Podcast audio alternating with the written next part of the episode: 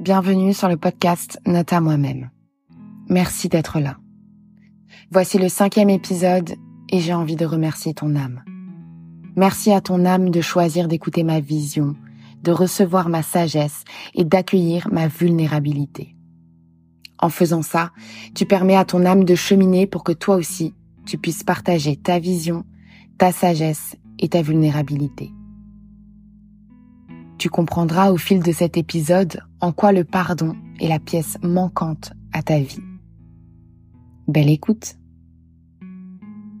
Je ne prétends pas détenir la vérité, mais ma vérité.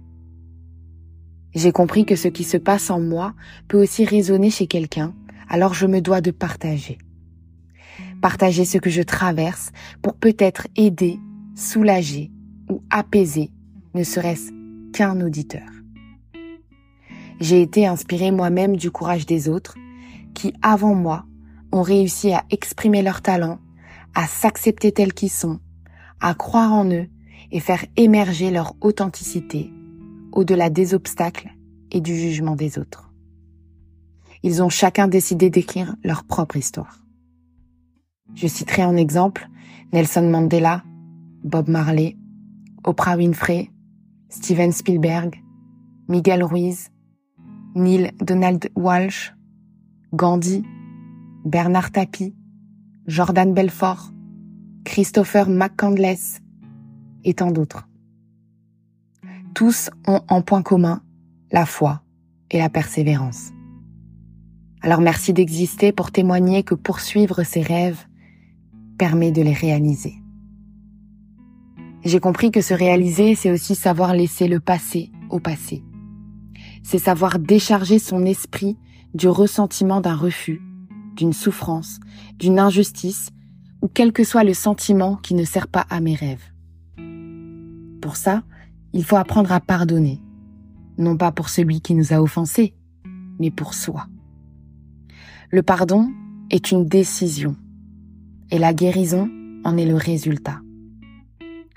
Le pardon peut être désiré ou poursuivi pendant des années, et n'être acté que bien plus tard. Aujourd'hui, je fais le choix de pardonner. Et mettre l'intention dans mon cœur par écrit et à voix haute me permet de multiplier cette intention qui, j'en suis convaincue, prendra forme dans la matière. Dans mon premier épisode de podcast, je te raconte mon histoire telle que je l'ai vécue. Aujourd'hui, je veux mettre en lumière les éléments restés dans l'ombre. Ces temps-ci, un énorme travail collectif s'orchestre autour de notre enfant intérieur et nos blessures du passé qui refont surface. J'ai alors compris que mon âme d'enfant cherchait toujours à pardonner mon père biologique, qu'on appellera par son prénom, Olivier, et encore plus depuis que je connais la raison de son absence lors de mon enfance. Comme je l'ai dit, je l'ai rencontré en personne pour la première fois à 23 ans, il y a bientôt 7 ans. Mais ce n'est pas la dernière fois que je l'ai vu. Suite à ça, je suis retournée le voir plusieurs fois, sur des courtes durées cette fois-ci, dans le sud, là où il vit maintenant. Notre relation s'est améliorée, du moins en apparence. J'ai vu de belles choses en lui et qui me ressemblent, comme par exemple son âme d'entrepreneur, sa sensibilité, son humour, sa générosité, son goût pour les voyages ou sa persévérance. J'ai ouvert mon cœur d'adulte à recevoir le beau en lui et j'ai réussi. J'aimerais maintenant ouvrir mon cœur d'enfant et penser mes blessures qui ne servent plus à ma vie d'adulte. Je ne veux plus ressentir la colère, la frustration, l'incompréhension et la tristesse de mon moi enfant. J'ai sorti mon premier épisode de podcast le 10 octobre. La veille, j'étais encore en train de travailler dessus, de laisser l'inspiration et le courage venir à moi. Car ce podcast, tout le monde peut l'écouter, y compris mes parents, Olivier et chaque personne qui a contribué à mon histoire. Mon intention n'était pas de pointer qui que ce soit du doigt. Mon intention était de raconter les faits et souligner le travail personnel que j'ai fait pour me repositionner en tant que narratrice de mon histoire et non plus en tant que victime. La souffrance que j'ai ressentie était réelle, alors je l'ai faite exister dans la matière pour emprunter le chemin de la guérison. Toute émotion refoulée ou étouffée ne peut être guérie, et ma volonté est d'être en paix avec tous les pans de ma vie. À cette même date, le 10 octobre, je découvre que je suis supprimée du groupe WhatsApp des enfants d'Olivier et de sa femme Nathalie depuis la veille. Encore une façon de réveiller ma blessure du rejet. Mais il n'y a pas de hasard, que des rendez-vous, comme disait le poète Paul Éluard. Lorsque je me trouvais dans le courage de m'exposer, de me dévoiler, de faire preuve de vulnérabilité à travers ce premier épisode, autre chose était en train de se jouer dans ma vie au même moment. Le 10 octobre, je vais à la plage et je regarde de loin un bout de terre en Martinique appelé les Trois Îlets. Je sens mon regard appelé par cet endroit sans comprendre pourquoi. En quittant la plage, je me connecte à mon téléphone et je découvre qu'il y a 7 secondes, donc nous sommes presque dans l'instantané, Nathalie a posté une photo d'une noix de coco avec la localisation située aux Trois Îlets.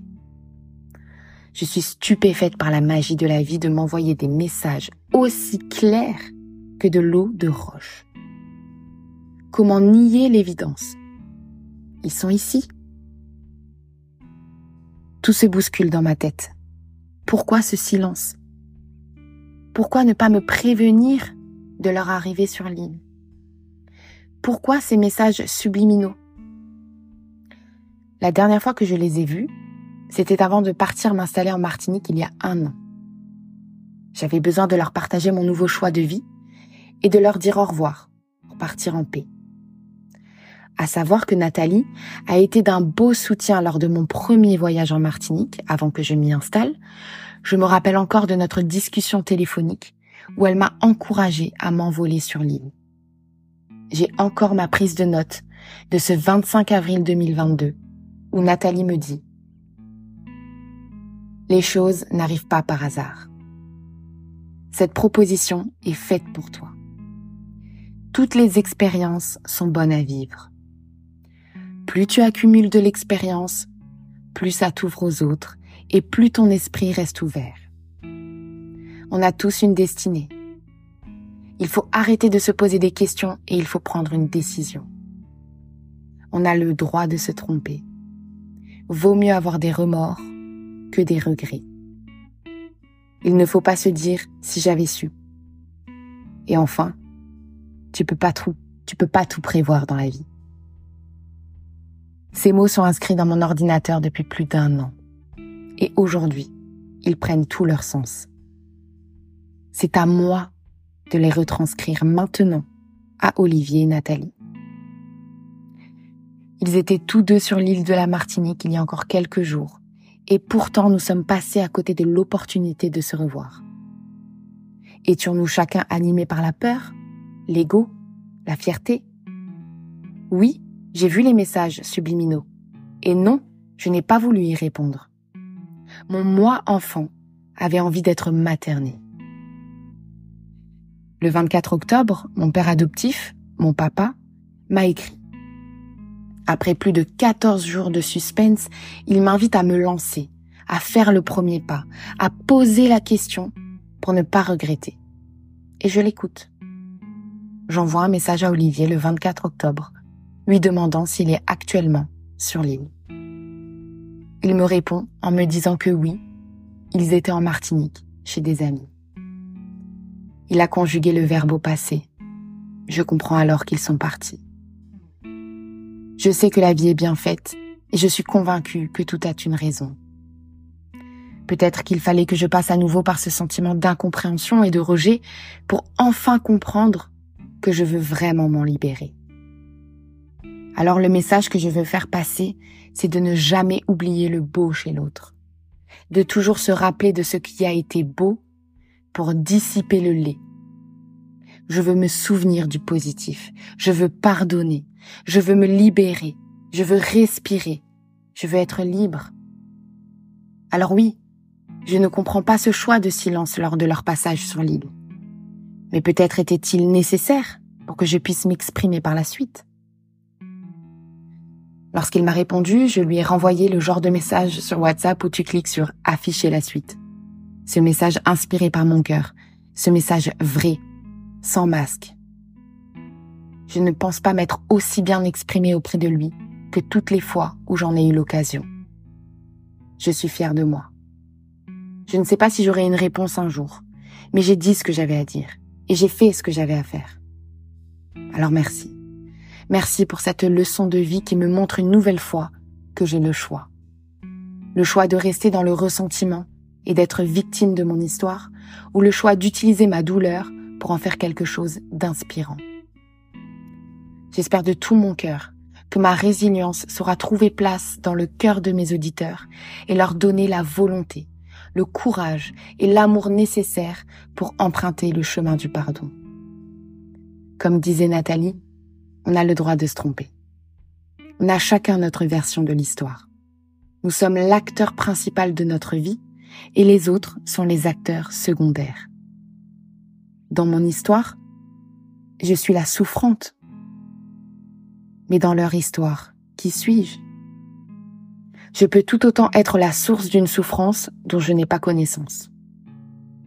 Comme disait Platon, tout ce que je sais, c'est que je ne sais rien. Chacun détient sa propre vérité.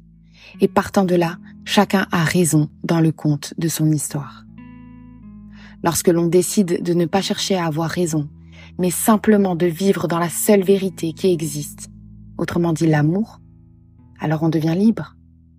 La liberté n'a pas de prix pour notre âme.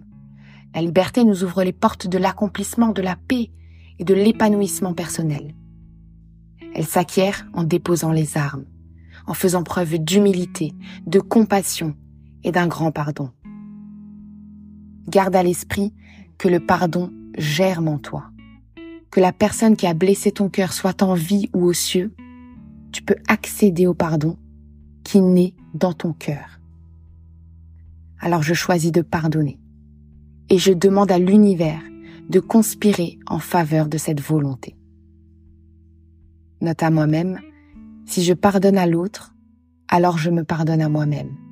Et ainsi, je suis dans l'amour inconditionnel et véritable. Merci de m'avoir écouté. Que la volonté d'être en paix soit plus forte que la volonté de nourrir la rancœur et le ressentiment. Que chaque âme soit libérée avec tout mon amour.